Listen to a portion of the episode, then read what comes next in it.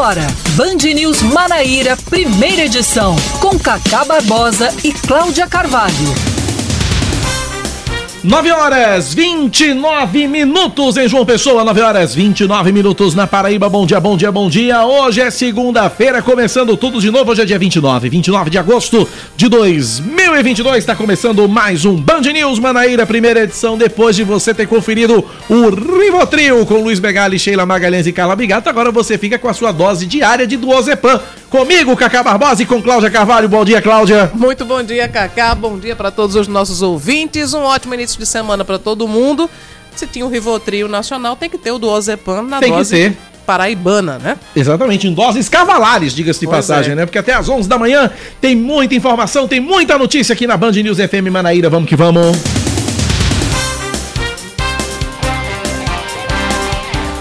Vestígios de óleos são encontrados em praias de nove municípios pernambucanos e fragmentos também teriam chegado ao litoral da Paraíba. Na última sexta-feira, a Secretaria Estadual de Meio Ambiente de Pernambuco confirmou o aparecimento de óleo em quatro municípios e investigava o quinto. Ambientalistas apontam que esse material é diferente do que foi recolhido em 2019. Ontem, o governo de Pernambuco informou que foram coletados vestígios nos municípios de Sirinhaém, Jaboatão dos Guararapes, Cabo de Santo Agostinho, Recife, Olinda, Paulista, Igaraçu, Itamaracá e Goiânia. O Ibama e a Marinha seguem vigilantes aos casos. Duas mulheres são repreendidas em um bar no bairro do Cabo Branco e afirmam ser vítimas de homofobia.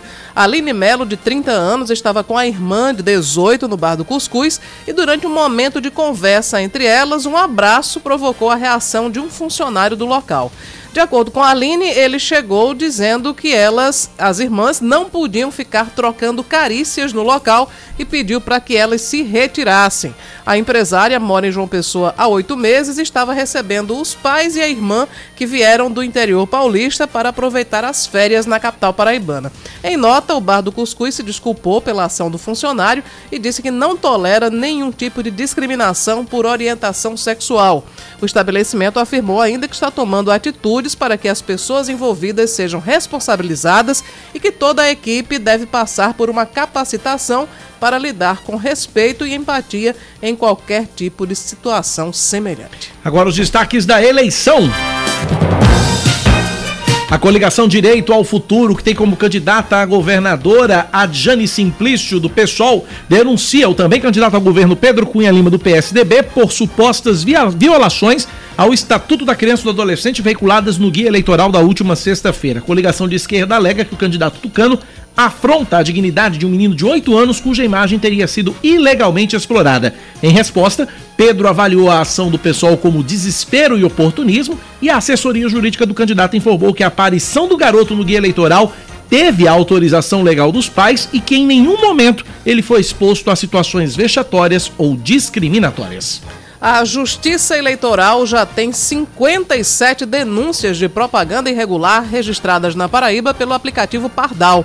A ferramenta desenvolvida pelo Tribunal Superior Eleitoral é o canal criado para fazer chegar ao Ministério Público Eleitoral denúncias com indícios de irregularidade durante as eleições 2022. A maioria dos casos são em João Pessoa e 20 regi- com 20 registros, vindo logo em seguida Campina Grande, que já tem 15 denúncias. O aplicativo Pardal está disponível para download gratuito em smartphones e tablets através da Apple Store e também do Google Play. No primeiro debate entre os candidatos ao, ao Palácio do Planalto, Lula e Jair Bolsonaro trocam acusações e são os principais alvos dos ataques de adversários. Com um recorde de audiência no YouTube, o encontro que reuniu um pool de veículos de comunicação aconteceu ontem na sede da Band em São Paulo e reuniu, além das emissoras do Grupo Bandeirantes, o portal UOL, Jornal Folha de São Paulo, a TV Cultura, além do Google. Durante mais de duas horas e 40 minutos, os candidatos falaram sobre corrupção, economia, fome, pandemia, Auxílio Brasil, harmonia entre os poderes e violência contra as mulheres. Estiveram nos estúdios da Band Luiz Inácio Lula da Silva do PT, Jair Bolsonaro do PL, Ciro Gomes do PDT, Simone Tebet do MDB, Felipe Dávila do Novo e Soraya Tronic do União Brasil. Mediador das duas primeiras partes do debate presidencial, o jornalista Eduardo Oineg destaca a importância desse primeiro encontro. O apresentador do Band News no meio do dia e do Jornal da Band disse esperar que o embate tenha ajudado o eleitor. Foi muito interessante, é um debate importante para quem está em casa, para quem vai votar, poder se posicionar, avaliar programas, projetos e a capacidade de liderança dos candidatos. Você acompanha o resumo com os principais momentos do debate ao longo da nossa programação. Cláudia Carvalho, destaque do esporte. A Federação Paraibana de Futebol anuncia os dois próximos conselhos técnicos, perdão, para definir a terceira divisão do Campeonato Paraibano e o Campeonato Estadual de Futebol Feminino. Os clubes interessados em disputar a terceirona se reúnem amanhã e os que desejam participar da competição feminina na quarta-feira. Ambos os encontros acontecem na sede da Federação Paraibana de Futebol aqui em João Pessoa. Em 2021, somente três clubes participaram da terceirona, com o Spartax campeão tendo o Paraíba de Itaporanga, que este ano vai disputar a segundona, como Serra Branca. O terceiro lugar é, ficou com o Santos. Já o campeonato feminino deve fechar a temporada com o VF4, que é o atual campeão, defendendo o título. E Botafogo, maior campeão do torneio, e pelo menos oito outros clubes. 9h35 na Paraíba. Band News. Tempo.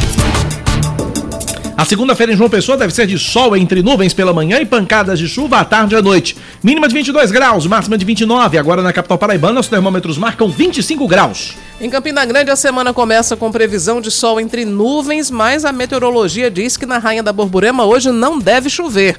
A mínima é de 18, a máxima de 28 graus e na Rainha da Borborema a temperatura neste momento é de 23 agradabilíssimos graus. 9 da manhã, 36 minutos na Paraíba, 9 e 36 Você ouvinte interage, participe e nos ajuda a fazer o Band News Manaíra primeira edição nesta segunda-feira pelo nosso WhatsApp 9911 9207 9911 9207 é o nosso WhatsApp. Agradecer o ouvinte aqui, final do telefone 6812, mandou uma mensagem desse seguinte: Oi, tô escutando. Não disse quem é, não disse de onde é, mas tá escutando. Obrigado pela participação, obrigado pela audiência. Nunca se esqueça, nenhum segundo de mandar o seu nome e de onde você fala. É verdade. Pra, né? É, É. o Fabrício de Bahia. Aí, Fabrício de Fabrício. Bahia. Boa, garoto. Obrigado pela Fabrício, eu audiência. acho que eu encontrei com ele uma vez e ele me disse justamente isso, que ele escutava sempre, até mandei um abraço pra ele na TV Band Manaíra, porque ele também disse que acompanha sempre o Muito Mais. Grande abraço pra você, Fabrício. Se for o que eu encontrei na rua, acho que foi lá no Rei dos Esportes, Ah. né? Ele me cumprimentou e disse que gostava Bacana. muito da Band News FM. Tem ouvintes também participando aqui, fazendo agradecimento, Cláudia Carvalho, que é É? importante a gente trazer, Vamos né? lá, Vamos lá. Coisa boa. Bom dia, Cacá, bom dia. Agradecer aí, Cacá, a turma do DR, do Tapa Buraco, e a PB008. Os buracos foram tapados, viu? Foram consertados. Beleza? Quero agradecer aí, viu? Pela audiência. Tudo de bom aí, Amorim do Valentina. É, bom dia, Band News. É, gostaria de parabenizar a, a UDR por atender aí a solicitação da Operação Tapa Buraco aqui na PB008, no trecho entre o posto policial e a Praia de Jacumã. É, fizeram isso iniciando na quinta e finalizando na sexta. Tá? Parabéns aí, obrigado, Band News. Antes tarde do que nunca, né? É verdade. Obrigado ao que DR. Bom, que bom que foi corrigido. A gente sempre fica muito feliz quando encaminha aqui uma demanda dos ouvintes e o órgão responsável Responde. res- responde e resolve, resolve, né? né? Porque às vezes dizem, ah, nós estamos estudando e daqui até chegar o apocalipse um dia, quem sabe. É, aí não aí. adianta muito, né? Bom é quando o órgão responsável diz, olha, a gente foi lá e fez. Ou, ou melhor ainda é quando o ouvinte diz, ó, realmente foi feito, valeu. Ó, foi o Fabrício mesmo, viu, que encontrou Foi, você lá. foi? Também agradecer aqui o Zezinho do Varadouro e também com a gente aqui o Everton nos bancários. Zezinho injuriado porque tá faltando água no Varadouro de novo. Alô, alô, Cajepa. Everton a nos bancários. Obrigado, Everton. Abraço pra você. 9h38. Cláudio, o que, é que tem no seu calendário? Segunda-feira, 29 de Vou- agosto. Vou trazer aqui o calendário, mas antes eu queria mandar dois abraços Ah, manda, manda, manda, manda. dois ouvintes também assíduos aqui da, da Band News FM, que é o desembargador Márcio Murilo da Cunha Ramos. Importante. Hoje ele me mandou uma mensagem comentando, né, a coluna dele, logo, logo cedinho, acho que ele estava indo pra academia, eu lembro de... Ouvindo Expresso. É, ele ouviu a, a- a- a minha coluna e, enfim, mandou uma mensagem pra mim. Eu, eh, lembrei da academia porque quando o do- o desembargador Márcio Murilo, então presidente do Tribunal de Justiça, ele assumiu o governo, Ele era governador em exercício, né? Aí ele é muito bem humorado. Aliás, as redes sociais dele são divertidíssimas. Eu sigo e dou muita risada. Ele foi pra academia e disse: agora sim, eu sou um governador em exercício, né? um abraço, um abraço forte também para outro ouvinte de todas as manhãs, que é o Franklin Santiago. É, é irmão da nossa amiga Eli Santiago, jornalista do Piauí, que estudou na Paraíba e hoje em dia está trabalhando como servidora efetiva da Câmara Municipal de Ipatinga. Um beijo também pra Flora, Flora Agra. Todas as manhãs ouve a Band News FM, aliás, o dia todo. Maravilha. Diz que o rádio dela é colado lá na Band News FM. Everton dos Bancários tá dizendo o seguinte, sobre o tapa-buraco da PB008. Ficou bom, mas precisa de um novo recapeamento e uma nova sinalização das faixas. Calma, uma coisa por vez. Né? Vamos agradar. Vamos, Vamos para a próxima etapa. Vamos- é a agora. próxima etapa agora. É a próxima etapa. É a próxima etapa. Por falar em buraco, Ah. do- do- vou já pro calendário, mas Vamos aí eu já. lembrei também. Na, na, na BR, ali mais ou menos na altura da Gauchinha, tem um retorno. Quem tá indo de João Pessoa em direção ao Conde, tem quer fazer um retorno pra pra vir pra, pra Gauchinha, né? Pra aquele posto, que nem é mais Gauchinha, mas é- todo mundo conhece como sendo Gauchinha. Dá uma buracaria tremenda ali. Rapaz. É praticamente um rali. Eu passei por lá na Ali sexta-feira. é Denite, ali é Denite ou é Eu prefeitura? não tenho ideia de quem seja. Acho que é DENIT, né? Porque é Aham. uma rodovia federal aquilo ali. Mas é, é, o, quem, quem tem que fazer o retorno tem que ir muito devagar e o pessoal que vem, né? Vem já com, com velocidade. Então, a- o risco de acidente com essa buraqueira ali é terrível. Então, os responsáveis, eu acredito seja DENIT. Fica aqui o nosso apelo para resolver esse problema. Muito bem, também aqui, olha, é, outro ouvinte aqui dizendo o seguinte, ouvinte, o Fred dos bancários, Cacá, quando é que a prefeitura vai tampar o buraco ou os buracos da principal dos bancários em frente ao Carrefour tá imoral, é batida quase todo dia.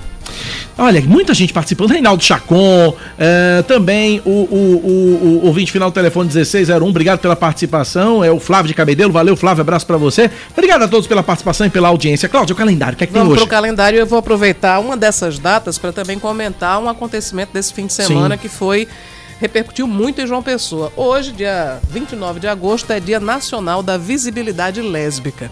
Na sexta-feira à noite, não foi exatamente fim de semana, mas na sexta-feira à noite, o Bar do Cuscuz protagonizou um, um, enfim, um episódio lamentável aqui na nossa, na nossa Terrível. capital, né? Que repercutiu muita parte da postagem de uma das moças que foi vítima dessa, desse ato de discriminação e preconceito. A gente já falou sobre isso na abertura do programa.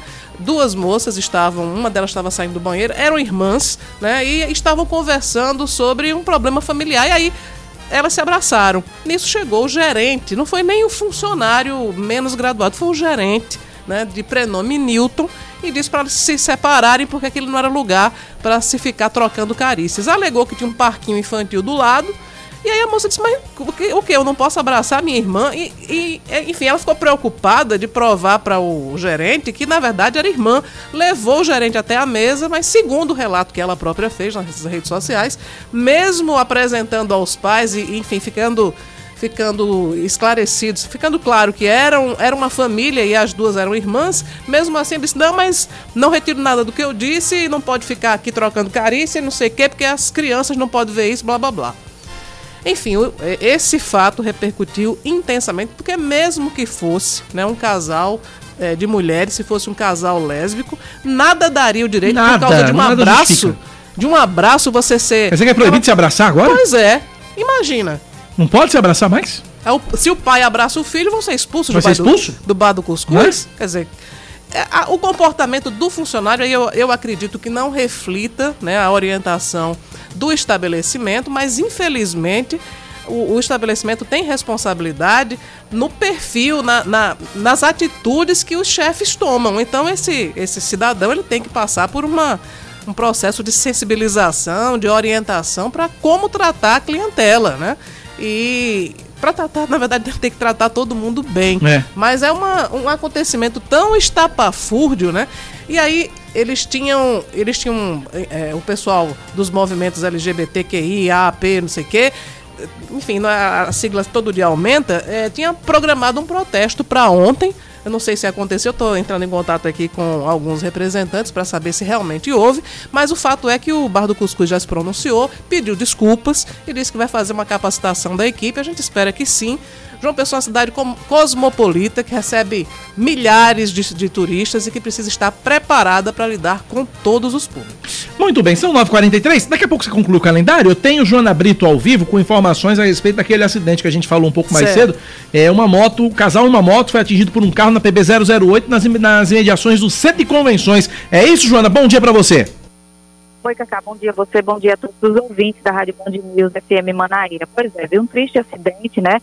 É, quase, aconteceu quase às 8 horas da manhã, faltava poucos minutos para as 8. Infelizmente, o homem morreu, a mulher foi socorrida para o hospital de emergencial em estado grave. Um acidente, eles estavam de moto, carro, tentou fazer uma ultrapassagem, não deu certo e infelizmente terminou acontecendo o acidente. Nesse momento é realizada aqui a perícia, a gente acompanha e vamos conversar aqui com o delegado Marcos Vasconcelos, a frente dessa ocorrência, vai explicar para a gente.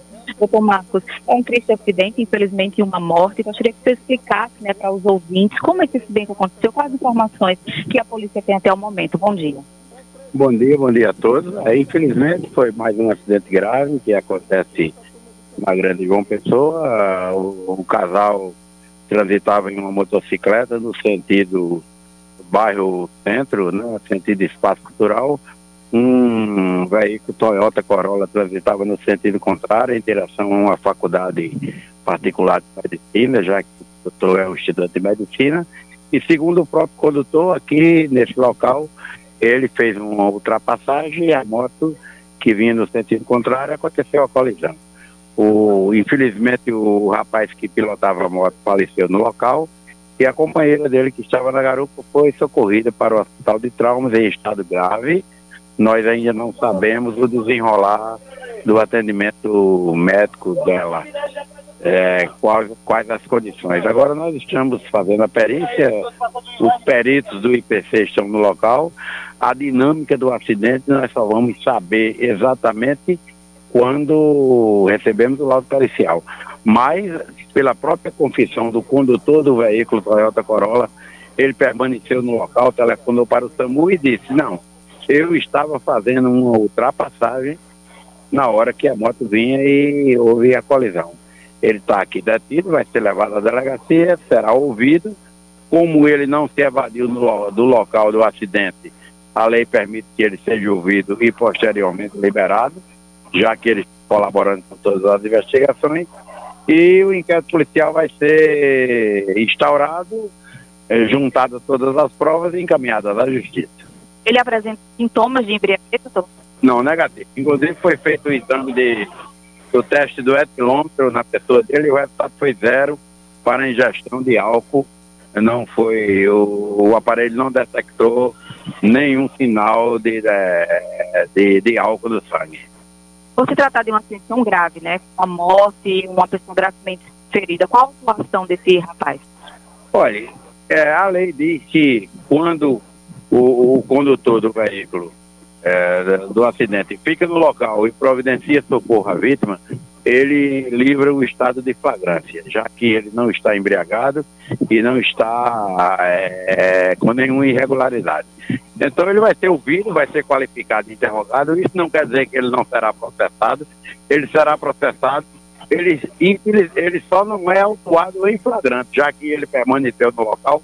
E a lei fala, é a lei diz isso, pra, porque se a lei dissesse que se a pessoa que comete o acidente ficar no local, prestar socorro à vítima, é preso em flagrante, consequentemente ninguém ficaria, todo mundo fugiria do local, né? Ele parou o carro, telefonou para o SAMU, tentou, so, conseguiu socorro para a vítima esperou as autoridades de trânsito. Está no local, está detido, vai ser levado à delegacia, vai ser ouvido e aí nós vamos decidir qual o futuro dele.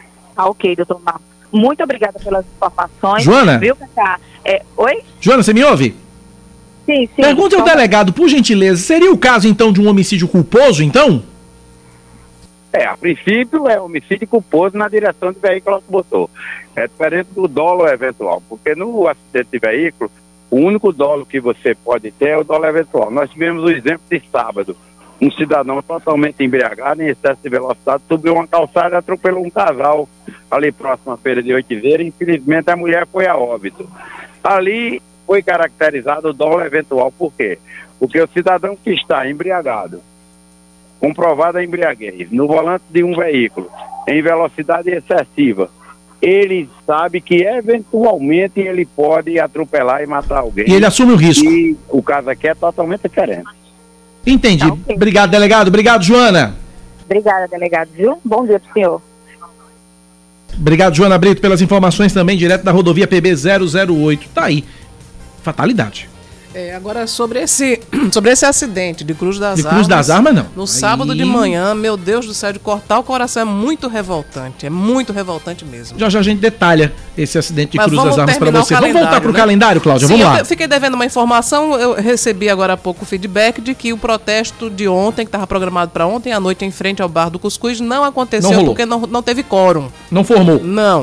O pessoal tentou se mobilizar pelas redes sociais, mas acho que estavam mais interessados em ver o debate ou ir pro show do Queen Experience. For pra fazer outra coisa, não foram pro protesto, não, então não, não rolou. Mas fica aqui o nosso.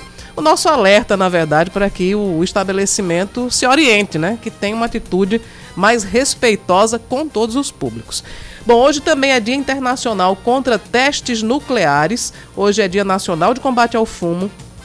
Dia Nacional do Vaqueiro e hoje também é Dia Internacional do Gamer. Hoje são que legal. completados 40 anos da morte da atriz sueca Ingrid Bergman, um grande, uma grande lenda do cinema.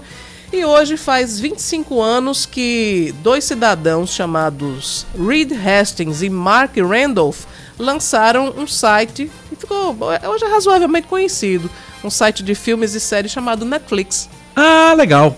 Então, 20 quantos anos? 25 anos. 25 anos na Netflix. Parabéns. 9 da manhã, 50 minutos na Paraíba, 9h50. Cláudia, ouvinte aqui falou, você falou da história lá da, da, da, da BR, né? Sim, da, da sim. buraqueira. O Rafael, motorista de aplicativo, fala sobre esse assunto. Vamos ouvir. Cláudia e Cacá, bom, bom dia. É Rafael, motorista de aplicativo.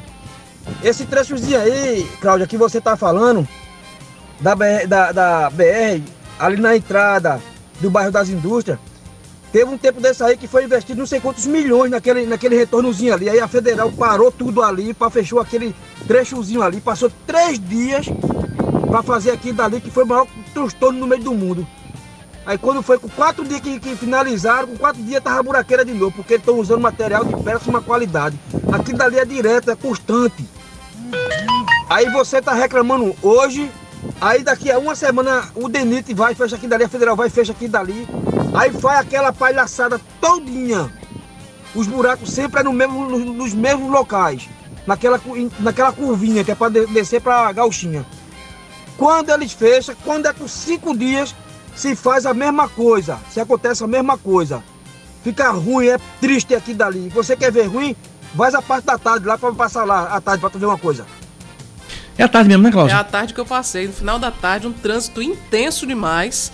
E os motoristas que precisam fazer o retorno ficam ali manobrando e rezando para não acontecer um acidente. Tá muito feia a coisa. Só lembrando que a obra é responsabilidade do DENIT, não tem nada a ver com a federal. A federal, acho que ele se refere à Polícia Rodoviária Não, acho que Federal. a, a Polícia Federal fez o disciplinamento do Polícia trânsito, Rodoviária né? Federal, né, que faz É. o disciplinamento, mas a obra sim é responsabilidade do DENIT. 9 horas e 52 minutos na Paraíba, 9h52. Deputados e senadores prevêem uma semana de votações importantes. E esse povo trabalha na campanha? Olha só. Olha que sensacional isso! Fernanda Mas Martinelli. Vão votar remotos ou vão votar presenciais? Eu não tô acreditando que esse povo tá trabalhando na campanha. Bom dia, Fernanda Martinelli.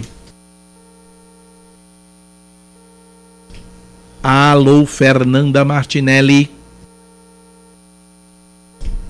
É isso. Daqui a pouco Fernanda Martinelli fala com a gente, direto de Brasília. Tô- é, é um fato tão inusitado, deputado e senador trabalhando Até em plena campanha caiu. eleitoral, que é um negócio fabuloso, viu? Bom dia, me chamo Paulo Henrique, eu, Paulo Felipe, faço parte da ACM da Cagepa. Se eu souber o que é ACM, eu história. ACM da ACM, faço a menor ideia. Que é. É, nesse momento estamos operando normalmente no bairro do Varadouro. Se puder solicitar o ouvinte o endereço dele para que possamos enviar uma equipe ao local, lhe agradeço. Pode ser um problema pontual. Aí, Zezinho do Varadouro, manda o endereço aí que o pessoal do ACM da Cagepa, porque eu não faço a menor ideia do que seja, tá querendo saber aí para ver se é um problema aí na sua casa ou se é da localidade. Porque segundo a Cagepa diz que é, a- a- a- no Varadouro tá em ordem. Então manda aí teu endereço se tu puder, Zezinho. Obrigado pela participação. Fer- Fernanda, tá na linha? Oremos. Fernan- São Grambel, nos ajude. Bom dia, Fernanda. Bom dia, Cacá, Cláudia, todos os ouvintes. Cacá, temos uma aqui no Congresso Nacional, apesar das sessões marcadas terem sido sessões virtuais, para que os parlamentares possam acompanhar as votações à distância né, dos seus estados. Agora, a grande expectativa para essa semana é a entrega do projeto da Lei Orçamentária Anual, que vai definir quais são os gastos para o ano que vem. Lembrando que antes do recesso foi votada a LDO, a Lei de Diretrizes Orçamentárias, que direciona o orçamento para o próximo ano, só que agora deve ser entregue até o próximo dia 31, agora no meio da semana, a lei orçamentária anual. Agora, o que chama atenção em relação a essa lei orçamentária anual diz respeito principalmente ao Auxílio Brasil. A gente que está acompanhando os debates, acompanhamos ontem o primeiro debate entre os presidenciáveis, esse tem sido um dos assuntos que mais tem puxado a discussão entre os presidenciáveis. Por quê? Existe a promessa de que o Auxílio Brasil se mantenha no valor de 600 reais no ano que vem, assim como vem acontecendo esse ano. Dentro da PEC que foi aprovada e que garantiu esse valor de 600 reais, o prazo para que esse valor seja pago é até o dia 31 de dezembro desse ano. Agora, para o ano que vem, a previsão é de que volte a 400 reais, como está é, determinado o valor no projeto original. Para que o valor de 600 reais pudesse continuar, seria necessária a aprovação de uma emenda constitucional o que não teria tempo hábil para ser votado, porque a análise eh, vai ser enviada para o Congresso Nacional até o próximo dia 31. Como não temos parlamentares em Brasília, não teria como votar uma proposta de emenda constitucional. Esse é o impasse que, a partir de agora, os parlamentares, junto com o governo, terão que resolver como vai ser mantido o valor de 600 reais, já que no LDO como no projeto da lei orçamentária anual, não há previsão de orçamento em relação a esse Auxílio Brasil no valor de 600 reais. É um xadrez que vai ter que ser montado, vai ter que ser conversado com os principais integrantes do Congresso para se saber como vai ser cumprida essa promessa do Auxílio Brasil no valor de 600 reais. O projeto determina 400 e também existe um outro agravante, uma outra questão, que é o aumento no número de famílias, já que o Ministério da Cidadania ampliou em mais de 20 milhões de famílias o número de pessoas que recebem aí o valor de 600 reais. É o desafio que o governo terá e a previsão é de que essa semana, com o envio da lei orçamentária anual, os parlamentares comecem a se organizar para efetivamente começar a discutir sobre o orçamento do ano que vem, depois da eleição, porque estão todos voltados aí para o processo eleitoral. A lei orçamentária anual tem até o final de novembro para ser votada e com isso deve ser determinado quais serão os gastos que o próximo presidente ou a continuação desse governo vai poder fazer a partir de janeiro de 2023. Volto com vocês. Obrigado, Fernanda Martinelli, pelas informações. São nove da manhã, 56 minutos na Paraíba, nove e cinquenta e seis.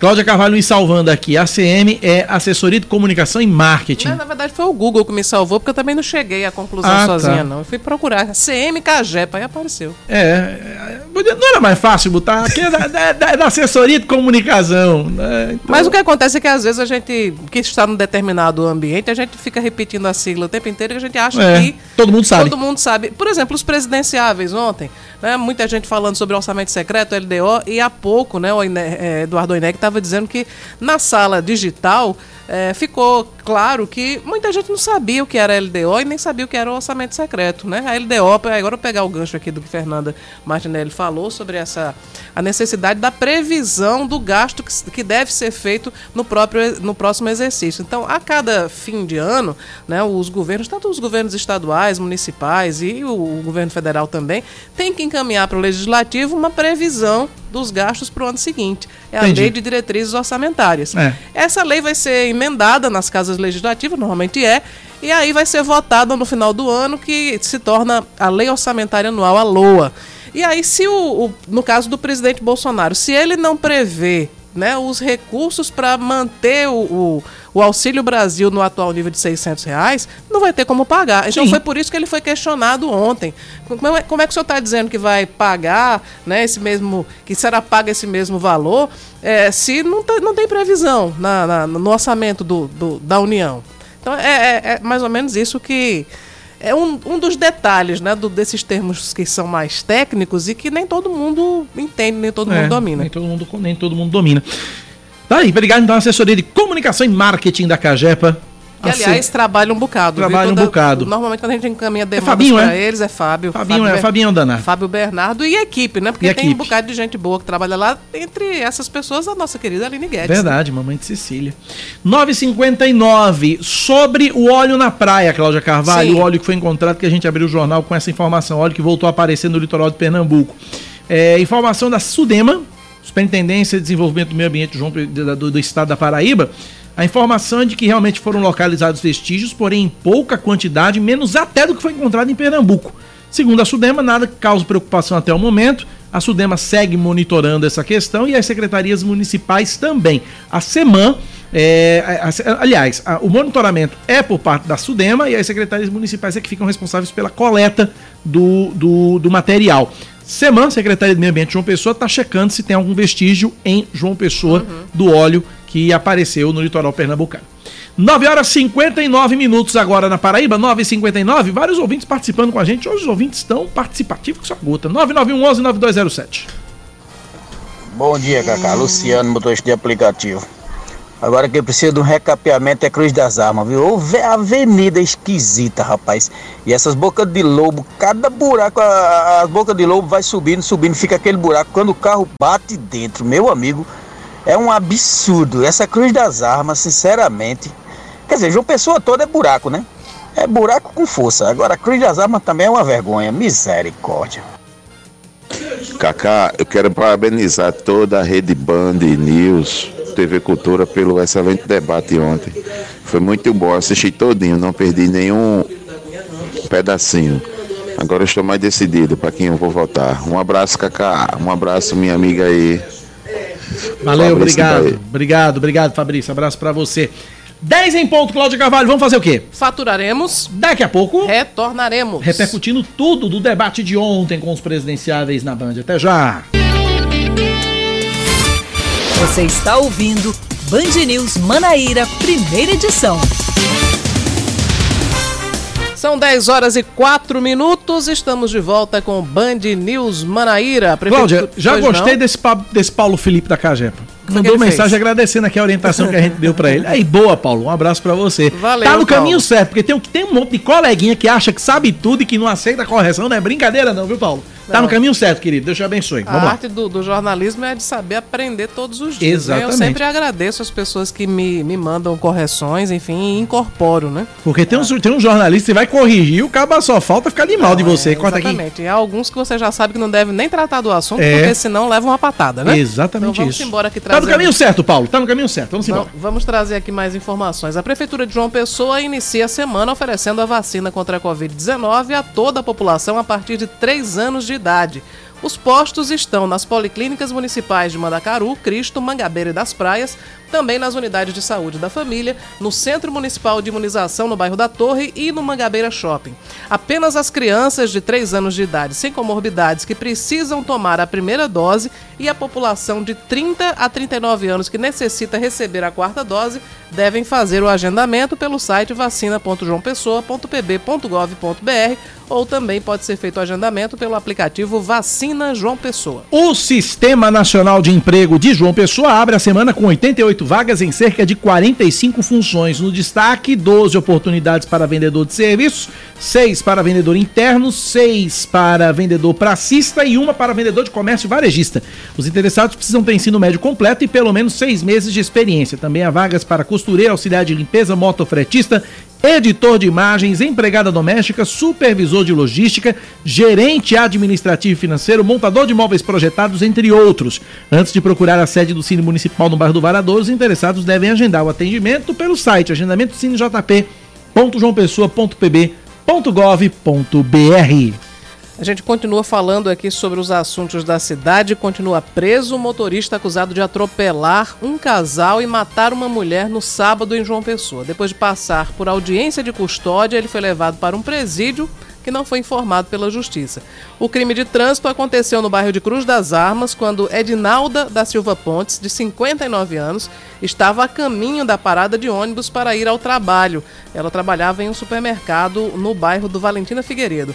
Ela morreu na hora e o marido foi levado para o hospital de trauma e o estado de saúde dele é considerado estável. De acordo com a polícia militar, o motorista estava visivelmente embriagado. E, inclusive, as imagens que circularam nas redes sociais mostram que ele estava realmente muito desorientado tava, muito, né? E não era desorientado pela pancada. Muito alterado é. e não era pela pancada. Não né? era. E as imagens do acidente em si também são, assim, aterradoras. Porque foi uma, uma enfim, a gente chama de acidente, mas na verdade é um crime, né? Porque um crime. você dirigir embriagado, você assume todos os riscos, inclusive de morrer também. Ele poderia ter acontecido isso com ele.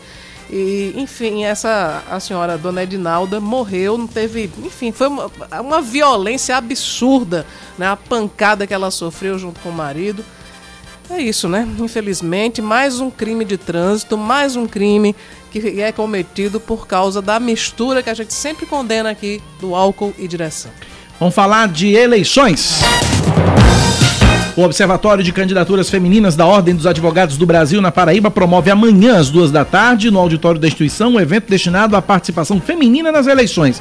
O workshop Mulheres na Política, Comunicação Política e Estratégica vai ter a participação de uma tal de Cláudia Carvalho, que é âncora da Band News FM Manaíra, que também é mestra em jornalismo, brinque não, e da fonoaudióloga e palestrante em comunicação e oratória Shirley Almeida. Para quem deseja participar, as inscrições são gratuitas e podem ser feitas pela plataforma simpla.com.br. Simpla é S-Y-M-P-L-A. M de Maria, P-L-A. É. Simpla. É tudo gratuito, mas a organização está pedindo que as pessoas se inscrevam através do Simpla para ter um controle melhor de quantas pessoas estarão no auditório. A mais recente pesquisa BTG-FSB, divulgada nesta manhã, aponta que o ex-presidente Lula oscilou dois pontos para baixo e o atual presidente Jair Bolsonaro se manteve estável. No primeiro turno, o petista aparece com 43% das intenções de voto contra 36% do candidato à reeleição pelo PL, uma diferença de 7 pontos percentuais. Na semana passada, Lula tinha 45% e Jair Bolsonaro os mesmos 36%. A margem de erro é de 2 pontos para mais ou para menos. Ciro Gomes, do PDT, cresceu de 6% para 9%, Simone Tebet, do MDB, tem 4% e Vera Lúcia, do PSTU, e Pablo Marçal, do PROS, surgem com 1% cada o Felipe Dávila, o candidato Felipe Dávila do Novo, Soraya Tronic, do União Brasil, Eimael, da Democracia Cristã, Sofia Manzano, do PCB, Leonardo Pericles, do Unidade Popular e Roberto Jefferson, do PTB, não pontuaram. Outros 4% disseram nenhum e 3% não sabem ou não responderam. Em um eventual segundo turno entre Lula e Bolsonaro, o petista venceria por 52 a 39. O ex-presidente ainda venceria Ciro Gomes por 47 a 32 e Simone Tebet por 51 a 31. Na disputa entre Ciro e Bolsonaro, o ex-ministro venceria por 49 a 41. Entre Jair Bolsonaro e Simone Tebet haveria empate técnico, 44 para a senadora e 42 para o presidente. A pesquisa BTG-FSB ouviu 2 mil eleitores entre os dias 26 e 28 de agosto e o nível de confiança é de 95%. O levantamento foi registrado no Tribunal Superior Eleitoral sob o número BR 08934-2022. E o Flamengo vence, reassume a, a vice-liderança do Brasileirão e diminui a diferença em relação ao líder Palmeiras. Fala, Yuri Queiroga! Dois jogos fecham hoje a 24ª rodada do Brasileirão. Às 8 da noite, o Internacional recebe o Juventude no Beira Rio, em Porto Alegre. Já às 9h30, com transmissão da Band News FM para toda a rede, com exceção do Rio de Janeiro, Porto Alegre e Goiânia, o Corinthians enfrenta o Bragantino na Neoquímica Arena. Ontem, o Flamengo retomou a vice-liderança do campeonato ao vencer o Botafogo por 1 a 0 em clássico disputado no estádio Newton Santos, no Rio. De quebra, diminuiu para 7 pontos a vantagem do líder Palmeiras. No outro clássico da tarde, tarde, América e Atlético empataram por 1 a 1 em Belo Horizonte. Cuiabá e Santos não saíram do 0 a 0 na Arena Pantanal. E no Morumbi, com a atuação de gala do goleiro Fernando Miguel e gol de Juninho Capixaba no primeiro tempo, o Fortaleza derrotou o São Paulo por 1 a 0, chegando à quinta vitória consecutiva no Brasileiro. 10 horas 11 minutos. Vamos trazer a agenda dos candidatos ao governo do estado para esta segunda-feira, 29 de agosto de 2022, Cláudia Carvalho. Vamos lá, começando com a Jane Simplício do PSOL. Pela manhã tem debate com a comunidade acadêmica na Universidade Estadual da Paraíba, em Campina Grande. À tarde, ela participa da gravação de guias eleitorais. À noite, acompanha Jardel Queiroz num debate com os candidatos a vice-governadores em uma emissora de televisão. Adriano Trajano do PCO, a equipe não enviou a agenda oficial. João Azevedo, do PSB. Pela manhã, ele concede uma entrevista a uma emissora de TV e à tarde ele promove uma caminhada no bairro de Mandacaru. Major Fábio, do PRTB, pela manhã concede entrevista e visita apoiadores em João Pessoa. À tarde, visita lideranças em Campina Grande. E à noite, concede entrevista e visita apoiadores em Campina Grande. O candidato Nascimento do PSTU não enviou a agenda para hoje. Nilvan Ferreira do PL pela manhã faz caminhada pela Feira de Patos e segue para Cajazeiras. À tarde grava para o Guia Eleitoral e à noite se encontra com empresários do Polo Calçadista em Patos. Pedro Cunha Lima do PSDB pela manhã tem reunião com a equipe de campanha. À tarde ele grava para o Guia Eleitoral e à noite ele se reúne com a equipe de campanha. Veneziano Vital do Rego do MDB pela manhã faz gravações para o Guia Eleitoral de rádio e de TV e grava também conteúdos para as redes sociais isso em João Pessoa. À tarde grava entrevista para um programa de TV em Campina Grande, participa de caminhada pelas ruas dos bairros José Pinheiro e Santo Antônio, na zona leste de Campina Grande, e à noite inaugura comitê de campanha na Rainha da Borborema. Agora, Cláudio, os candidatos ao Senado, agenda dos candidatos ao Senado. Começando com Alexandre Soares, do PSOL. Pela manhã ele tem reuniões administrativas, à tarde ele faz gravação para o Guia Eleitoral e à noite ele vai participar da inauguração do comitê de um candidato a deputado federal. André Ribeiro, Bruno Roberto, Efraim Filho, Manuel Messias, Poliana Dutra não enviaram agenda para nossa produção. Ricardo Coutinho, pela manhã, concede entrevista a uma emissora de rádio, em seguida, entrevista a uma emissora de TV e se reúne com apoiadores políticos e lideranças. À noite, faz caminhada no bairro Marcos Moura, em Santa Rita. Sérgio Queiroz, do PRTB, de tarde ele participa de uma entrevista numa emissora de rádio em Santa Rita. À noite, ele promove reuniões com líderes, e, é, líderes partidários e também concede entrevista a um programa de rádio em João Pessoa. Muito bem, 10 da manhã, 14 minutos na Paraíba, 10 e 14. Vamos falar do debate de ontem, Cláudia Carvalho? Vamos. Band mais uma vez sai na frente ao promover o primeiro confronto da disputa presidencial deste ano em parceria com a TV Cultura, o jornal Folha de São Paulo, o portal UOL e o Google. Foram duas horas, mais de duas horas e 40 minutos de um debate histórico em que os eleitores tiveram a oportunidade de conhecer melhor candidatos e ideias. E o debate da Band bateu recorde de audiência no YouTube no Brasil. Foram quase um milhão e meio de espectadores acompanhando o encontro de forma simultânea. Depois do debate, os candidatos ao Palácio do Planalto agradeceram à Band e aos veículos que se envolveram neste evento histórico. Para o ex-presidente Lula, não é possível pensar em campanha eleitoral sem pensar em debate. Eu acho que o debate da Bandeirante já faz parte da cultura política desse país. Ou seja, é um debate que expõe todos os candidatos a, a se expor, a, a colocar o que pensam. Vale, não é a primeira vez que eu participo de debate. E eu acho que nós temos uma cultura que daqui para frente você não pode ter campanha que não tenha mais debate. Jair Bolsonaro chamou o encontro de aquecimento e alfinetou Lula. Ver o mentiroso na minha frente, eu tenho prazer em apertar a mão dele e continua mentindo, feito um condenado. Ciro Gomes afirmou que teve a oportunidade de mostrar as linhas gerais do seu plano de governo. Eu quero crer que nós achamos aqui, com mais uma vez uma contribuição essencial da Bandeirantes e do pool de órgãos de imprensa, o caminho de começar de novo. Sabe? Vamos zerar essa, essa disputa. O que a ciência da tragédia é repetir o passado esperando um resultado diferente. Eu peço ao povo brasileiro uma oportunidade e acredito que eu tive essa, essa, essa, essa oportunidade agora de mostrar as linhas gerais do meu programa de governo. A candidata do MDB, Simone Tebet, ressaltou o protagonismo das mulheres. Tem duas vitórias que precisam ser dadas hoje aqui. A democracia brasileira, então está de parabéns todo o sistema da imprensa e as mulheres. As mulheres pela primeira vez viraram protagonistas no debate presidencial. Diante de posições misóginas e diante de violência política, foi exposto aqui o que pensa cada candidato em relação à mulher brasileira.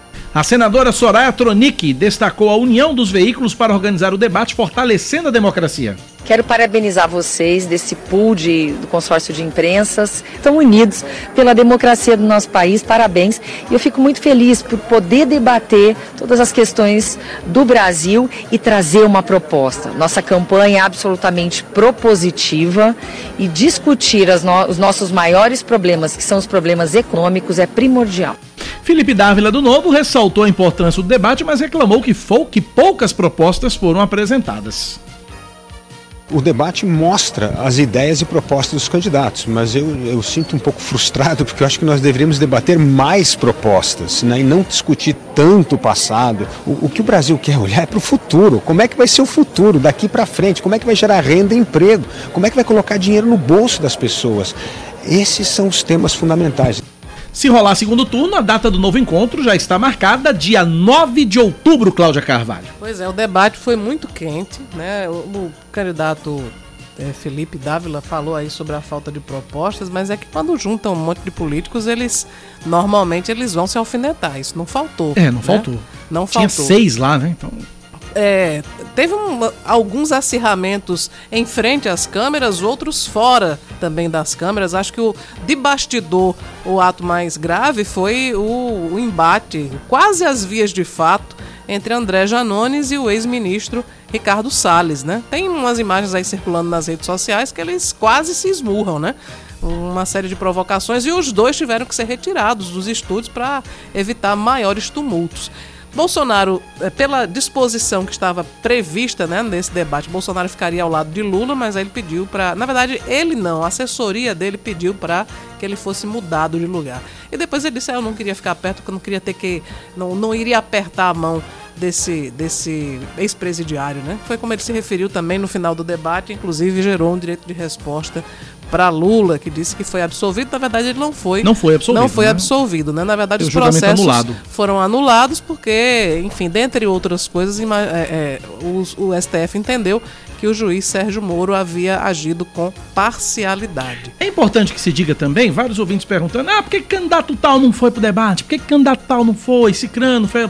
É bom que se diga que é, é pelo mesmo motivo que o candidato também não aparece no guia eleitoral. Existe uma a, tal da cláusula de barreira, né, Cláudia Carvalho? É, cláusula de desempenho. Clá, cláusula de desempenho que é, é, desobriga o que, que, desobriga os veículos de comunicação a chamarem todos para o debate, né? Se for para todo mundo, vai para mais de 12 ou 14 candidatos, né?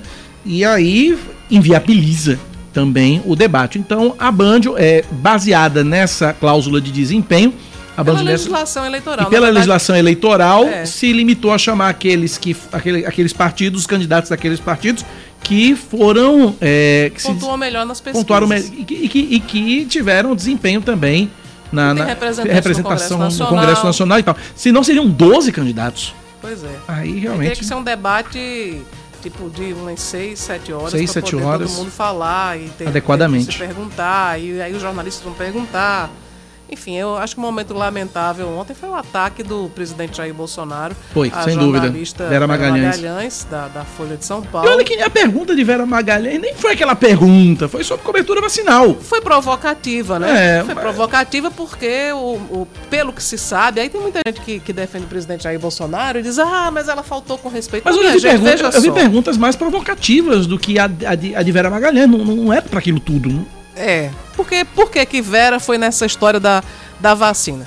Até hoje, Jair Bolsonaro tomou a vacina não. contra a Covid? Aqui se saiba, não. Pois é, não é um aliás, ninguém sabe, aliás, ninguém sabe, né? Porque está no sigilo de 100 anos. Né? Exato. Então, assim, não é um contrassenso que o presidente da República, durante um, um período tão grave quanto a pandemia, não tenha tomado vacina. E aquela história da, que tem sido muito, muito repetida nos debates, nas sabatinas e tal, a história do jacaré. É verdade, ele disse, ah, vai tomar vacina, você vai virar jacaré. Era uma brincadeira. É, mas cabe brincadeira no momento que nem aquele? Pois é. Então, assim, essas, essas excentricidades do presidente Jair Bolsonaro, óbvio que elas vão ser questionadas né, durante a campanha eleitoral. Eu não vejo motivo para se ficar também né, afetado com isso, ficar irritado. Né? E o presidente acho que perdeu uma grande oportunidade de demonstrar mais maturidade né, com, no trato com a imprensa. O papel da imprensa é perguntar outra, e o papel é... do político é responder. E outra coisa, outra coisa, outra coisa que precisa ser pontuada é Jornal Nacional, Bonner e Renata, na entrevista com o Bolsonaro, eles foram muito mais incisivos com o presidente Jair Bolsonaro do que Vera Magalhães naquela pergunta. Uhum, foi, é verdade. Eles foram muito mais incisivos e Bolsonaro não perdeu as estribeiras ali com Bonner e, e Renata, né?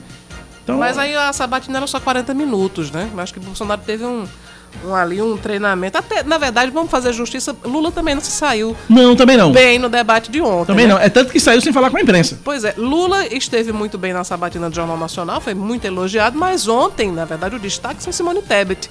O, o, o, destaque do debate da Band, a avaliação até nas redes sociais, as pesquisas que foram feitas né, com, com a audiência, o público brasileiro aplaudiu mais o desempenho da candidata do MDB, Simone Tebet, que cresceu né, no debate. É claro que a gente tem que entender também que ela não, não sendo presidente, não tendo sido presidente, é, ela não era um alvo preferencial dos outros, então ela estava mais confortável para poder fazer a sua exposição, mas mesmo em momentos que poderiam ter sido delicados, teve uma pergunta que foi sobre a, o posicionamento dela e de Soraya Tronic em relação ao protagonismo feminino, ao feminismo, poderia ter sido um momento para Simone criticar a adversária. Ao contrário, ela deu um show porque ela disse: não, eu, ela tem o entendimento dela, eu tenho o meu, o importante é respeitar as mulheres e combater a violência e tal. Enfim, ela se saiu muito bem até das perguntas que eram bem provocativas e é isso que a gente espera do candidato, é, minha gente. Não é, é sair isso. xingando, atacando, dizendo que é um lixo, que é uma vergonha. A gente precisa ouvir mais propostas. É, o, o, o, o, candidato novo, Felipe Dávila, tem razão. Foram poucas realmente propostas que foram apresentadas. 10 e 23 vamos pro intervalo? Vamos lá. Voltamos já já. 10 e 23 na Paraíba. Band News FM. Em um segundo, tudo pode mudar. Mesárias e mesários são peças fundamentais para as eleições 2022. Assim funciona a democracia. Construir o país que você quer também depende da sua atitude. Quer ser parte da solução? Seja mesária ou mesário nas eleições.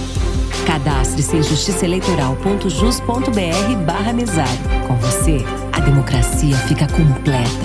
Justiça Eleitoral. Há 90 anos pela democracia. Todo mundo tem uma sintonia com essa história.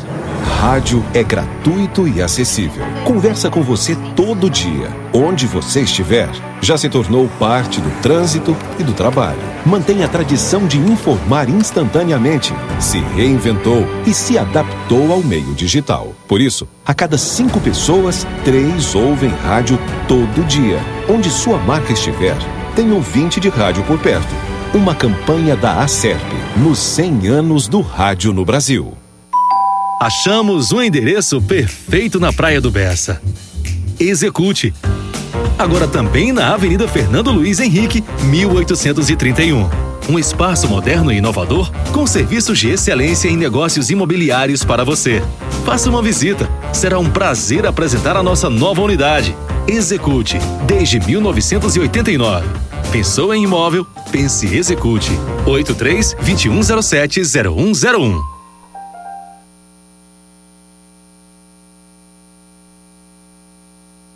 Cansado do seu software de automação? Vem pra Pontual, a melhor opção. Praticidade, agilidade que você tanto queria. Vem pra Pontual Tecnologia. Madeireiras e lojas de material de construção. Completo, eficiente é a melhor solução. A gestão da sua empresa agora vai ficar em dia com a Pontual Tecnologia. Acesse o site pontualtecnologia.com.br Siga nosso Instagram, Pontual Tecnologia. Chico Buarque e sua nova turnê, Que Tá um Samba, e Mônica Salmaço como convidada especial. O mestre retorna aos palcos de João Pessoa, onde se dará o início na sua turnê nacional. Dias 6 e 7 de setembro no Teatro Pedra do Reino. Em seu repertório, além de seu novo single, o artista canta antigos e consagrados sucessos. Vendas no site bilheteriavirtual.com.br e loja Miyoshi Manaíra Shopping. Chico Buarque, dia 6 e 7 de setembro, Teatro Pedra do Reino. Ingressos limitados. Realização Multi Entretenimento e Bambolina.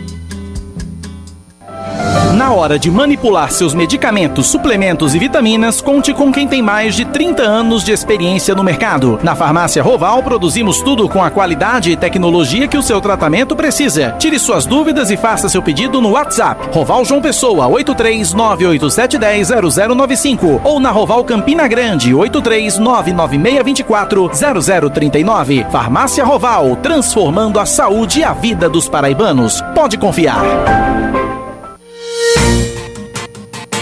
Band News FM. Em um segundo, tudo pode mudar.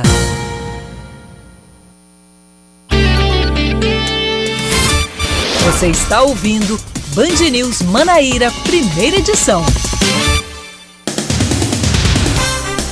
10 e 26 a Prefeitura de João Pessoa disponibiliza esta semana pontos de testagem para a Covid-19 na Policlínica Municipal no bairro do Cristo ou nas unidades de saúde da família. Os exames estão disponíveis mediante agendamento pelo site vacina.joaopessoa.pb.gov.br ou pelo aplicativo Vacina João Pessoa. Podem realizar os testes as pessoas que estão com sintomas gripais há no mínimo 3 e no máximo 7 dias. O Sistema Nacional de Emprego da Paraíba tem 479 oportunidades de trabalho em João Pessoa, Guarabira, Bahia, Campina Grande, Conde, Mamanguape, Monteiro, São Bento e também em Santa Rita. Só na capital paraibana são 171 vagas, sendo 15 para açougueiro, 15 para balconista de açougue, 15 para conferente de logística, 10 para atendente de setor de hortifruti e granjeiros e 10 para fiscal de prevenção de perdas. Em Santa Rita são 46 vagas com destaque para auxiliar administrativo, auxiliar de linha de produção, motorista de caminhão e pedreiro com 5 vagas cada. Ainda há duas oportunidades em Bahia e três no Conde. Em João Pessoa, o atendimento do Cine Estadual acontece nos postos que funcionam nas casas da cidadania, nos bairros de Jaguaribe e Mangabeira e também nos shoppings Tambiá e Manaíra. Mais um destaque para você aqui na Band News FM vai ser lançada depois de amanhã a programação da quarta edição da Rota Cultural Raízes do Brejo, evento que estava suspenso desde o início da pandemia em 2020 conta com 10 municípios participantes: Belém, Alagoinha, Duas Estradas, Lagoa de Dentro, Serra da Raiz, Borborema, Dona Inês, Pirpirituba, Pilõezinhos e pela primeira vez Guarabira. A expectativa do Fórum de Turismo Sustentável do Brejo Paraibano é que a Rota Cultural Raízes do Brejo desenvolva até dezembro oportunidades de negócios para mais de 100 famílias. A solenidade de lançamento vai ser no Engenho Boa Vista, município de Serra da Raiz. Não confunda Raízes do Brejo com Caminhos do Frio. São duas rotas culturais distintas na mesma região. Bom, a gente passa agora para uma outra informação que é a repercussão daquele assassinato horrendo que aconteceu em Campina Grande. Está preso Paulo Neto Gonçalves Duarte, que é suspeito de matar a esposa Juliette Alves da Silva, de 32 anos, com golpes de facão em Campina Grande. De acordo com a Polícia Civil, ele foi localizado na sexta-feira à noite em um terreno baldio no distrito de Santa Terezinha, que também fica em Campina Grande. Em depoimento, Paulo Neto confessou o crime e relatou que estava desconfiando de traição por parte da esposa e disse que ela tinha mudado o comportamento há alguns meses. Na madrugada de sexta-feira, ele teria voltado a questionar a esposa sobre uma possível traição e ela teria negado mais uma vez. Foi quando ele se dirigiu a um banheiro onde guardava ferramentas de jardinagem, pegou um facão e desferiu vários golpes em Juliette limpando a arma em um exemplar, exemplar da Bíblia.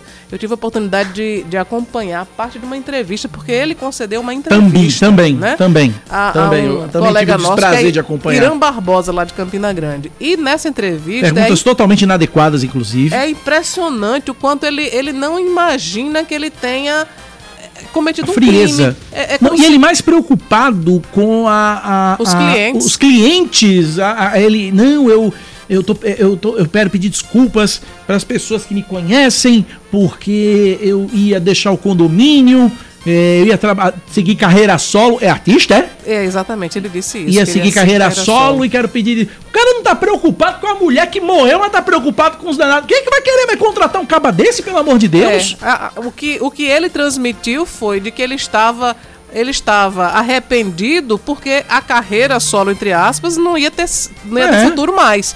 Ele queria trabalhar é, de forma autônoma como jardineiro e ia sair do condomínio onde ele trabalhava e pediu desculpas aos clientes e, e os filhos. Pois é. E, e- e a, a esposa e enfim. E aí ele, ele tenta justificar, né, pelo discurso dele, é como se ele entendesse que a reação cabia diante de uma traição que ninguém sabe se houve. E Outra mesmo coisa. se tivesse havido, não justificaria esse crime horrível, crime nenhum. Se você acha que está sendo traído, termine. Termine. É tão mais Tão simples. Outra coisa, eu quero aqui lamentar a, a forma como essa entrevista foi conduzida. Quero lamentar a forma que essa entrevista foi conduzida, induzindo o, o, o cara o tempo todo, induzindo esse vagabundo o tempo todo a, a colocar a culpa na mulher. A entrevista o tempo todo, a entrevista o tempo todo, o repórter lá, o tal do Irã Barbosa, nunca vi mais, nunca vi na vida. O, o- o tal do Irã Barbosa dizendo, né, conduzindo, induzindo o cara a botar a culpa na mulher, como se a mulher fosse culpada dela ter morrido, do cara ter cometido o crime, pelo amor de Deus, né? É, não, Já não- chega, né? Nada, nada justifica. Já nada chega. justifica. E, enfim, depois a delegada disse, né, que ele confundiu, ele, por exemplo, chegava uma notificação no Instagram de Juliette de uma atualização de um colega da É. pizzaria. E ele achava que aquela notificação era uma mensagem que ele estava mandando para ele. Por que, que ele tá mandando mensagem para você essa hora? Quer dizer, ele criou, Criou um aparentemente fe- ele é. criou uma fantasia maluca na cabeça e a partir dessa fantasia ele matou a mulher barbaramente. Canalha. Canalha sob todos os aspectos. Termina hoje o prazo para os caminhoneiros preencherem a autodeclaração para terem direito ao benefício do, do governo federal. Entregando a documentação no prazo, o profissional vai receber as duas primeiras parcelas no dia 6 de setembro. Quem perder a data vai ter direito ao pagamento apenas a partir do mês de realização da autodeclaração sem retroativo. Deve preencher o cadastro quem estiver com dados em situação ativa no Registro Nacional de Transportadores Rodoviários de Cargas da Agência Nacional de Transportes Terrestres. Destaque do esporte, Cláudia.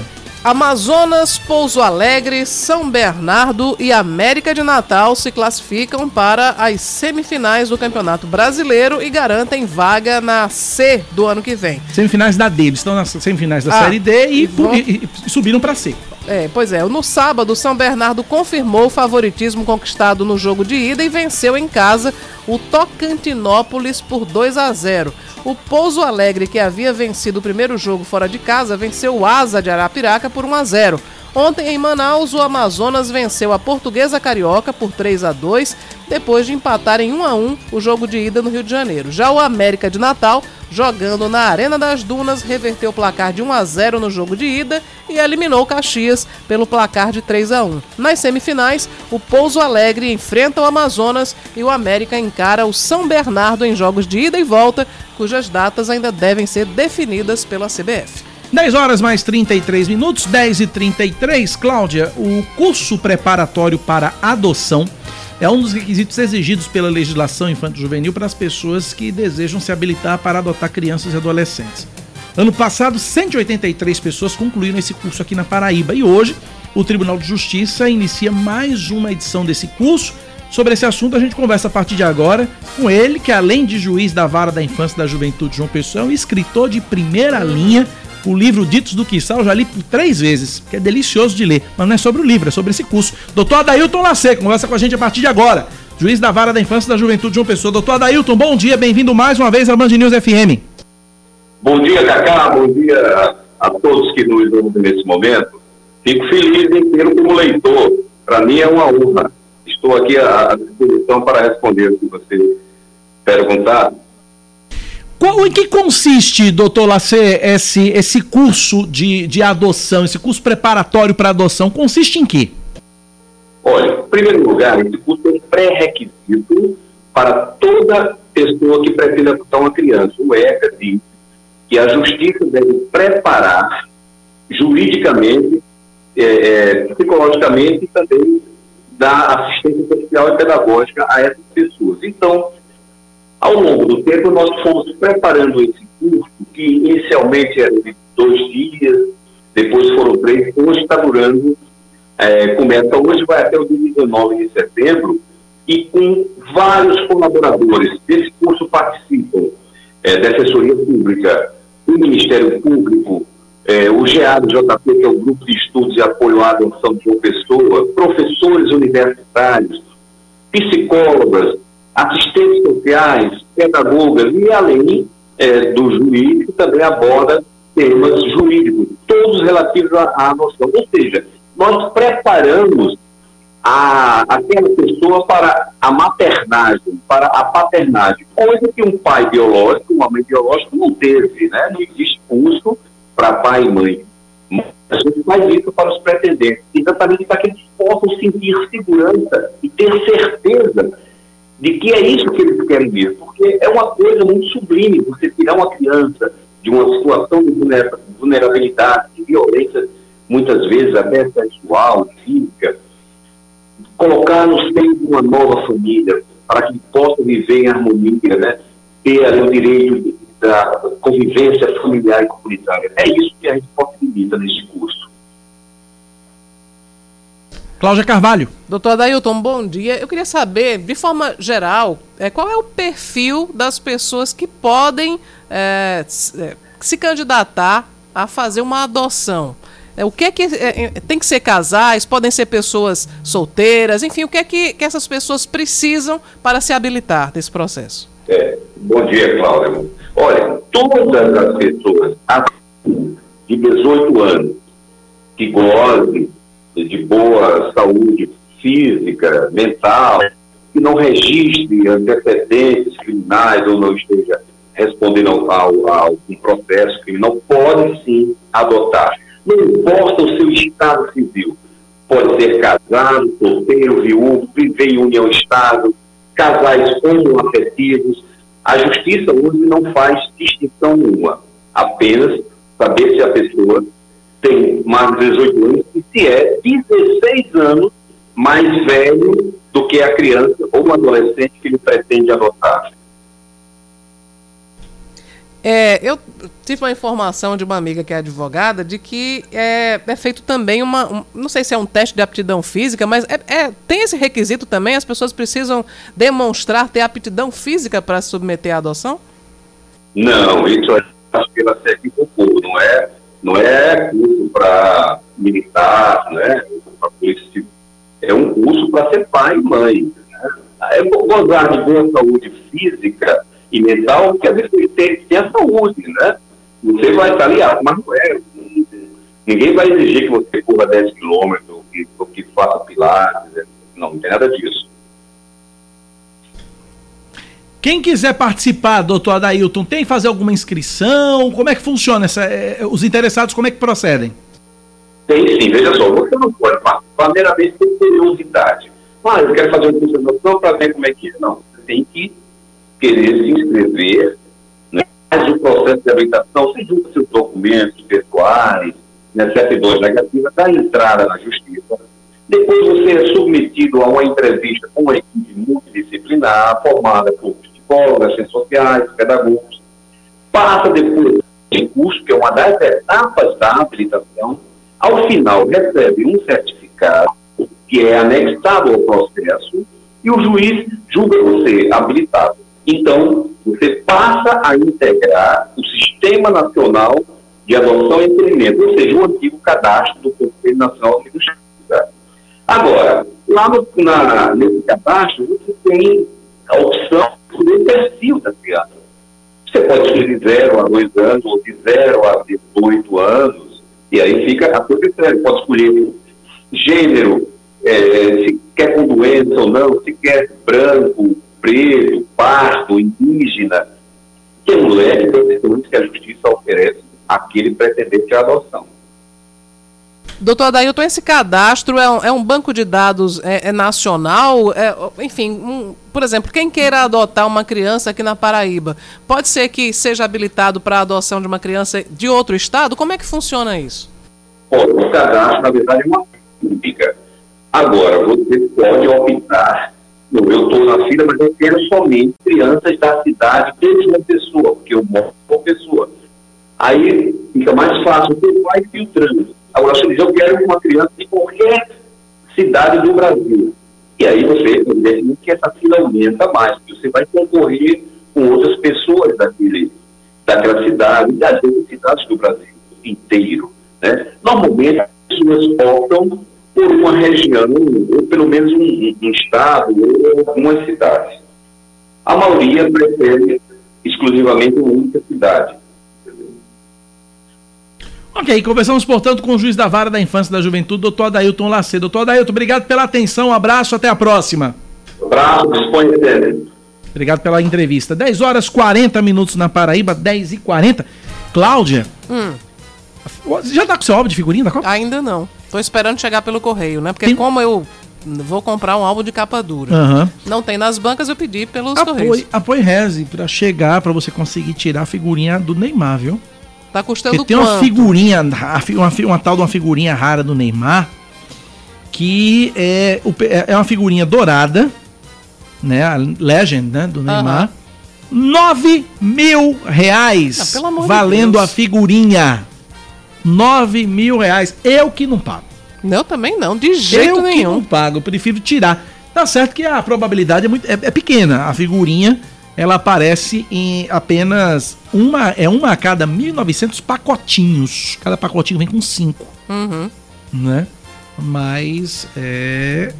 Eu não dou não 9 mil reais, não. Como o Brasil não é para amadores, Cacá Barbosa me contou um negócio e eu vi nas redes sociais esse fim de semana que o pessoal tá levando balança de precisão para as É? bancas para comprar os envelopes de figurinha. Porque Exatamente. a figurinha dourada, ela, Ela é mais pesa, pesada. ela pesa um grama a mais. Exatamente. Então os pacotinhos que tem 5 gramas indicam que eles têm uma figurinha dourada. Inclusive, a quem interessa a aposta, tem figurinhas repetidas, tá? Pra quem quiser trocar. já tô com. Agora, agora eu tô com. Agora, pra quantidade de figurinha que eu já coloquei no meu álbum, eu abaixo um aplicativo aqui, eu tô com 211 figurinhas já Uhum. no meu álbum, que equivale a 30%, pouco mais de 30% das 678. Eu só tenho 20 repetidas. É, foi pouco. Eu tô, tô, eu tô, eu tô levando sorte. Tô levando sorte na, na compra das figurinhas. Mas quem quiser trocar, tá pra jogo. 10h42, intervalo. Voltamos já já com o último bloco do Band News Manaíra, primeira edição. Até já. Você está ouvindo Band News Manaíra, primeira edição. 10 horas e 44 minutos, de volta com o Band News Manaíra. A gente já fala sobre eleições, né? O Ministério Público Eleitoral decide opinar pela regularidade do pedido de registro de candidatura do senador e candidato ao governo do estado pelo MDB veneziano Vital do Rego. No parecer, a Procuradoria Regional Eleitoral afirma que foram sanadas as pendências que constavam no sistema da Justiça Eleitoral com relação à quitação de multas vinculadas ao candidato nas eleições de 2016.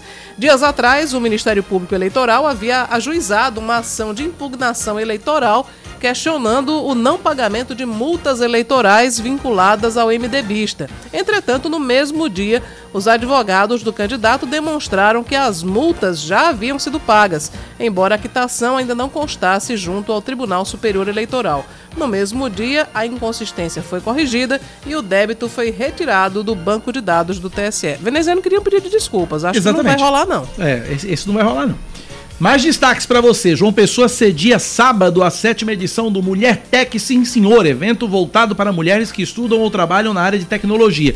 O encontro está marcado para acontecer no Uniesp, das 8 da manhã às 5 da tarde. Vai ter como tema Mulheres e Jogos. Durante a programação, palestras, rodas de conversa, oficinas técnicas e jogos de programação. Realizado desde 2016, o Mulher Tech Sim Senhor é uma iniciativa do Women Tech Makers João Pessoa, um programa global do Google criado para incentivar mulheres na área de tecnologia e conta com o apoio de grandes empresas do setor. Cláudia Carvalho balança a cabeça porque gostou da pronúncia É, do Women. fez- foi muito bem aí, viu? Porque tem gente fala woman. Congratulations. É, porque tem muita gente o fala woman. woman, o woman é singular e o women é o plural. Olha aí, certo? a pronúncia está corretíssima. A Rota Cultural Caminhos do Frio, no Brejo Paraibano, chega hoje ao município de Alagoa Grande. O evento que segue até domingo, dia 4, conta com apresentações culturais de música, teatro e dança, exposições, além de turismo de vivências e também experiências.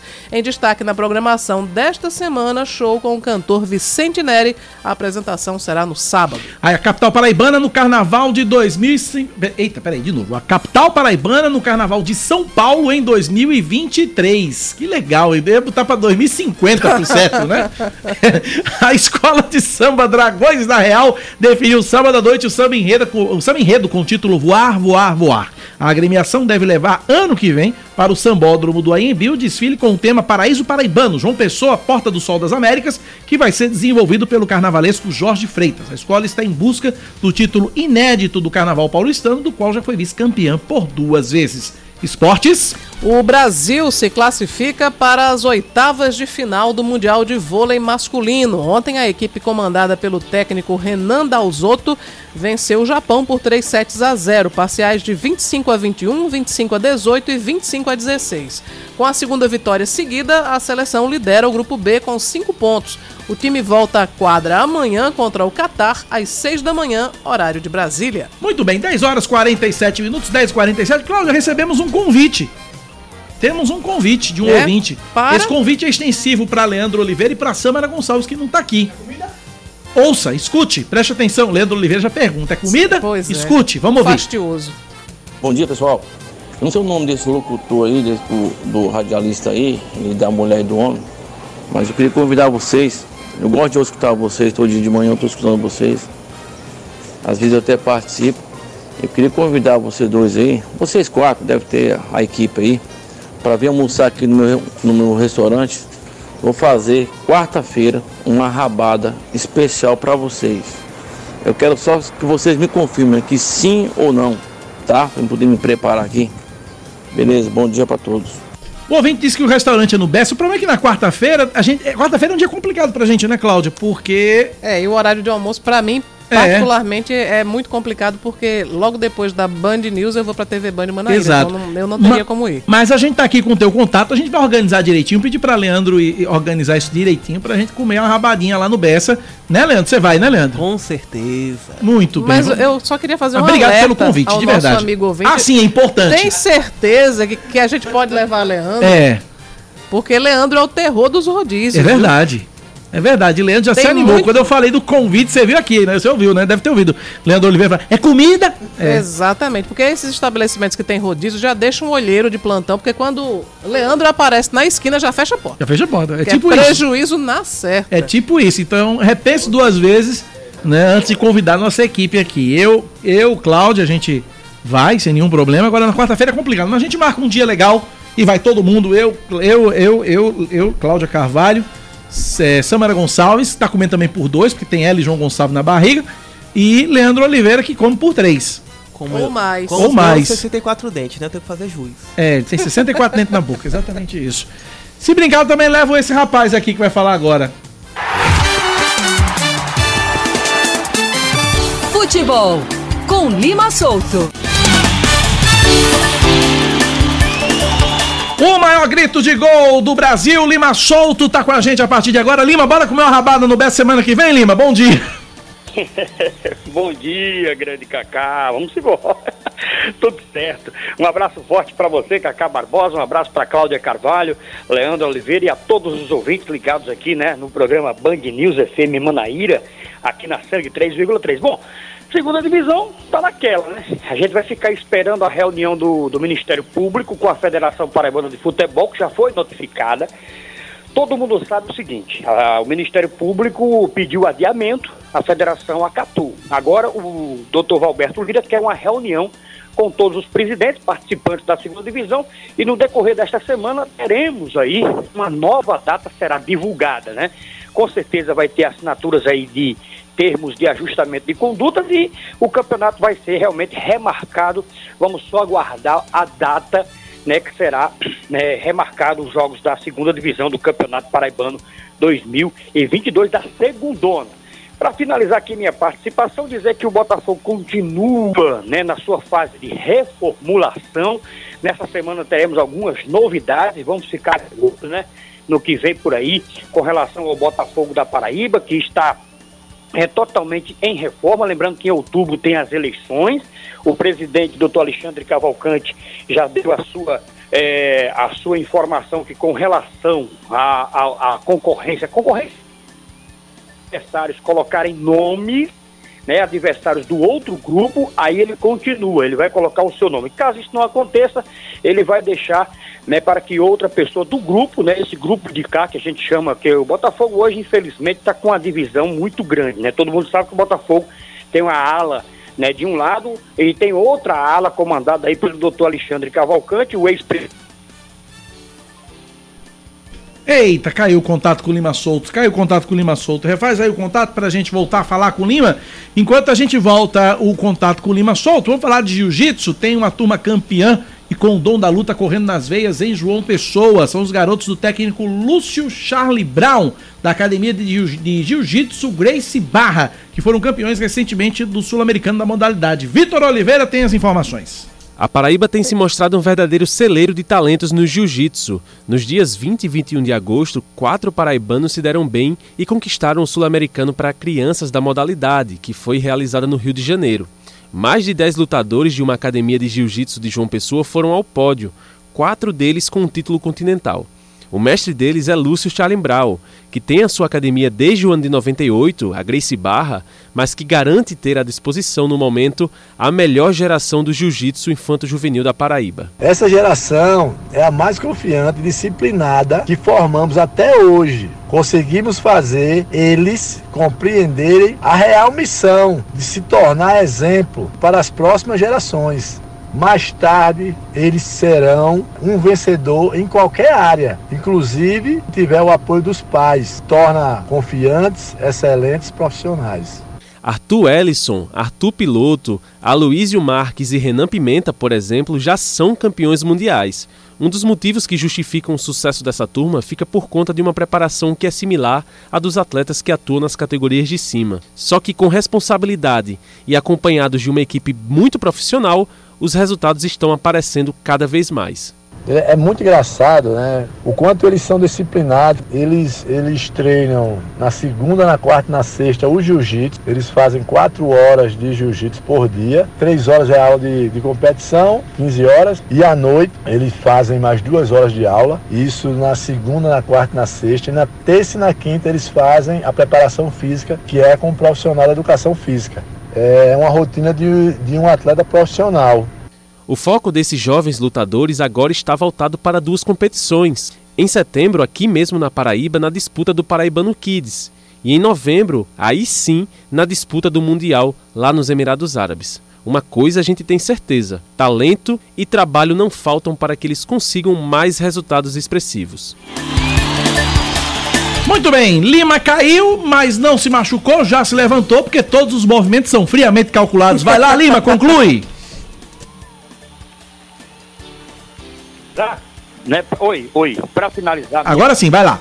Tá, legal, legal, Cacá. Para finalizar minha participação aqui, quero dizer e parabenizar o América de Natal, né? Que ontem conseguiu bater no estádio eh, Arena das Dunas, em Natal, a equipe do Caxias. Né? O Caxias que já perdeu uma vez para o 13, né?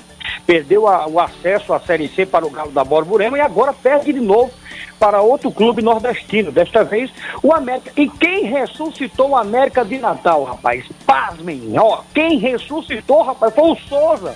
É. Verdade, verdade. Deu sobrevida à equipe do Mecão e o Mecão conseguiu acesso 3 a 1 Inclusive o teste que passou pelo futebol da Paraíba, né? O chute de longe, desviou e ela foi morrer no fundo do barbante. América de Natal vai fazer companhia ao Botafogo, né? Aos outros clubes do Nordeste. Como exemplo, né, o Botafogo da Paraíba em 2023 na Série C. Todos os detalhes dos acessos. São dos quatro clubes da- equipes, Lima, que subiram, né? São quatro equipes que subiram. A gente tava acompanhando é, no sábado. Subiram duas, foi o Pouso Alegre e o ah, São Bernardo. E aí ontem tivemos Amazonas e América de Natal. Pois é, clássico no futebol do, de Manaus, Ma- Amazonas, né, com o Manaus, que também está na terceirona, vai ter esse clássico, e clássico nordestino aqui do vizinho estado do Rio Grande do Norte, entre Botafogo e América de Natal. Logo mais no Band News na área, com relação a tudo que rolou, a partir das 17 horas. Cacá, um abraço, uma ótima semana para todos, e até logo mais às 5 da tarde no Band News na área. Valeu, Cacá Barbosa! Valeu, Lima. Abraço pra você, meu irmão. 10h56, Cláudia Carvalho. Vou trazer aqui duas informações. Uma delas é sobre aquele crime terrível que aconteceu em Campina Grande, que o jardineiro matou a Sim. esposa. Ele foi, ele passou por audiência de custódia no domingo à tarde e ele foi encaminhado para o presídio do Serrotão. Certo. Eu não tinha dito qual tenha sido o presídio, mas foi o presídio do Serrotão onde ele vai cumprir pena. A outra informação Ah, esse cumprir pena não, né? É, é preso é, é, é prisão preventiva, é né? prisão preventiva, exato. Ele ainda vai passar, claro, pelo, pelo julgamento, Todo por todo o pro- processo. todo o processo aí. legal. Nesse momento ele é suspeito, mas foi, foi preso em flagrante. Bom, a outra informação é sobre a praia de Coqueirinho, no litoral de Conde, que foi o cenário escolhido para a gravação de comercial de lançamento da nova coleção de roupas de uma loja de departamentos, uma grande loja de departamentos de âmbito nacional. A ação contou com o apoio da Prefeitura do Conde, através da chefia de gabinete, Guarda Municipal e também as secretarias de Comunicação e Turismo. As gravações foram realizadas nos cânions de Coqueirinho e chamaram a atenção tanto dos turistas que estavam no local quanto também dos moradores. A secretária de Turismo do Conde, Marília Melo, disse que uma ação como essa evidencia ainda mais as belezas do litoral condense. E o pai de três crianças denunciou o vizinho por estupro de vulnerável em João Pessoa. O caso foi registrado na Delegacia de Repressão aos Crimes contra a Infância e Juventude, confirmado pela delegada Joana Dark. Os abusos contra os menores de 9, 7 e 4 anos teriam acontecido há alguns dias no bairro João Paulo II. Segundo a delegada, as vítimas moram em uma pequena vila com quintal compartilhado entre as famílias. A denúncia aponta que o suspeito oferecia presentes às crianças em troca de sigilo. O caso foi descoberto quando o filho mais velho se queixou ao pai, que o encaminhou a uma, a uma, a uma unidade de saúde. No hospital, a criança foi submetida a exames que, constaram, que constataram lesões supostamente decorrentes do crime. O suspeito prestou depoimento, negou as acusações, ele responde ao processo em liberdade. A Polícia Civil solicitou exames que podem ou comprovar se houve ou não o crime. Agora, uma coisa também é, é, é, terrível nesse caso, desse, desse estupro contra três crianças, filhos desse mesmo cidadão, que, é, só para deixar claro que quem cometeu o crime não foi o pai, foi um, um, vizinho, um vizinho, né? vizinho. Do João Paulo II, né? É, porque é uma vila lá e que o quintal é, compartilhado. Ele foi ouvido pela delegada Joana Dark, ele foi liberado. Quando ele chegou em casa, ele ficou com raiva do, do pai que denunciou, Oxi. pegou uma arma e foi lá ameaçar o pai. Que absurdo. E aí o, o, o pai das crianças acionou a polícia, mas quando a polícia chegou, o, o Valentão já tinha fugido. Já tinha mas fugido, vai né? ser preso. Vai, ser, preso. preso, tem que ser preso. 10 horas e 59 minutos, Cláudia Carvalho. Faltou isso sexta-feira porque foi bem apertadinho, mas hoje foi. tem. É um K, é um B, é um. Ossi! Acabou, Ossi! Pra, com, pra com, compensar. É, então vamos compensar. Sexta. Então vamos, vamos de novo. Esse foi o de sexta, agora de hoje. Tá. Cláudia Carvalho, é é é um. Ossi! Acabou-se! Agora sim. Ponto final no Band Lucas vai ao delírio. Lucas vai ao delírio, mas também, meu amigo, é o nosso Duozepan de todas as manhãs, né? Nós somos agora, depois do Rivotril, o Duozepan comigo com Cláudia Carvalho. Amanhã a gente tá de volta, então logo cedinho, 6 da manhã, e Cláudia chega às 9h20 amanhã para comandar o Band News Manaíra Primeira Você tem TV hoje, Cláudia? Hoje eu não tenho TV. Pois eu tenho TV, Brasil. Gente, parei a partir das 4 da tarde. Uma novidade muito legal. Muito. Muito. Todo mundo tá esperando bastante. Verdade. Já, já. 10h59. Valeu, gente. Abraço pra todo mundo Tchau. Band News Station. Tchau. Você ouviu Band News Manaíra, primeira edição.